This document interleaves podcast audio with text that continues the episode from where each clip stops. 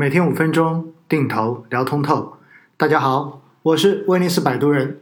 今天跟大家继续来聊关于黄金的话题。在上一集当中呢，跟大家讲到决定金价非常重要的一个因素就是利率的高低问题。而说到利率，又涉及到了两个利率的概念，一个是名义利率，一个是实际利率。那么正常情况之下呢，黄金的价格会跟实际利率成反向关系，和通货膨胀率成正向关系。因此，如果未来通胀的预期非常的强，那么一般来说，黄金就是值得去进行配置的。如果未来通缩的压力比较大，那么这个时候黄金大概率未来也会要下跌。所以，这是我们告诉大家用来判断黄金是否值得投资很重要的一个指标。那实际上，我们说到了名义利率跟实际利率，名义利率。减去通货膨胀率就等于实际利率。那事实上面呢？如果实际利率要往下走，金价才能往上走。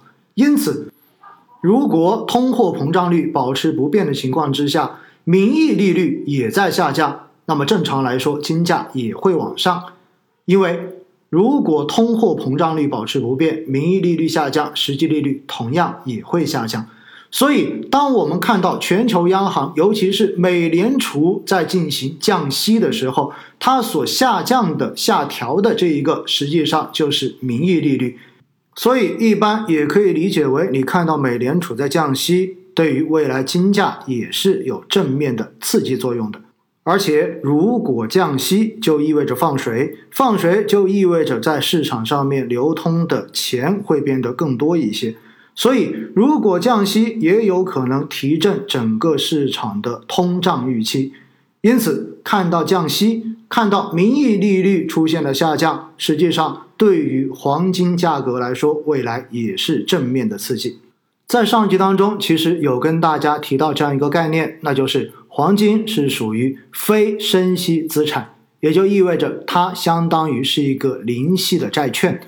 如果市场上面的整体利率都在下降，那么作为一直保持零利率的黄金资产来说，它的投资价值肯定就会上升，所以它的价格也会上升。而且回过头来，我们是不是可以从这样一个结论又推出另外的一个逻辑？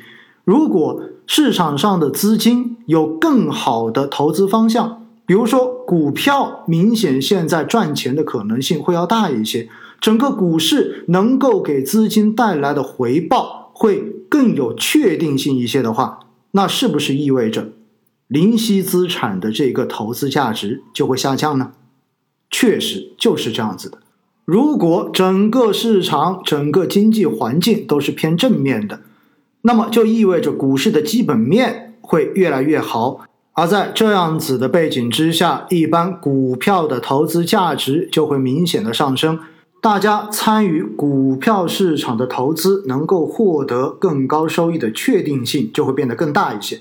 那么在这个时候，零息资产黄金的投资价值在市场上的需求就会明显的下降。所以从大类资产的相关系数来看，你会发现黄金和股票的一个相关系数，在绝大多数时候都是负相关。所以，黄金资产大概率和股市是反向的走势。股市越好，黄金一般都表现不会太好，甚至于都会下跌；而股市表现越差，反而黄金很有可能就会走强。那根据万德的数据呢，我们可以看到，在过去十年，黄金跟标普五百指数的一个相关系数为负的零点零二二。和纳斯达克指数的一个相关系数为零点零四七，和我国沪深三百指数的一个相关性为负的零点零九八。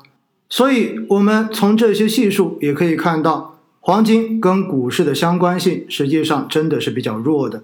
作为资产配置中间的一环，它真的可以有效的帮我们去规避权益市场的系统性风险。而我们也可以根据股市的一个表现来判断金价在未来的一个表现趋势，而且更重要的是，因为在全球黄金都是用美元计价的，所以，真正影响到金价更重要的是美国市场的实际利率以及美股的走势到底是怎样的一种趋势。其他国家对于金价的这种影响，可能远远都赶不上美国国内的这些相关数据的影响。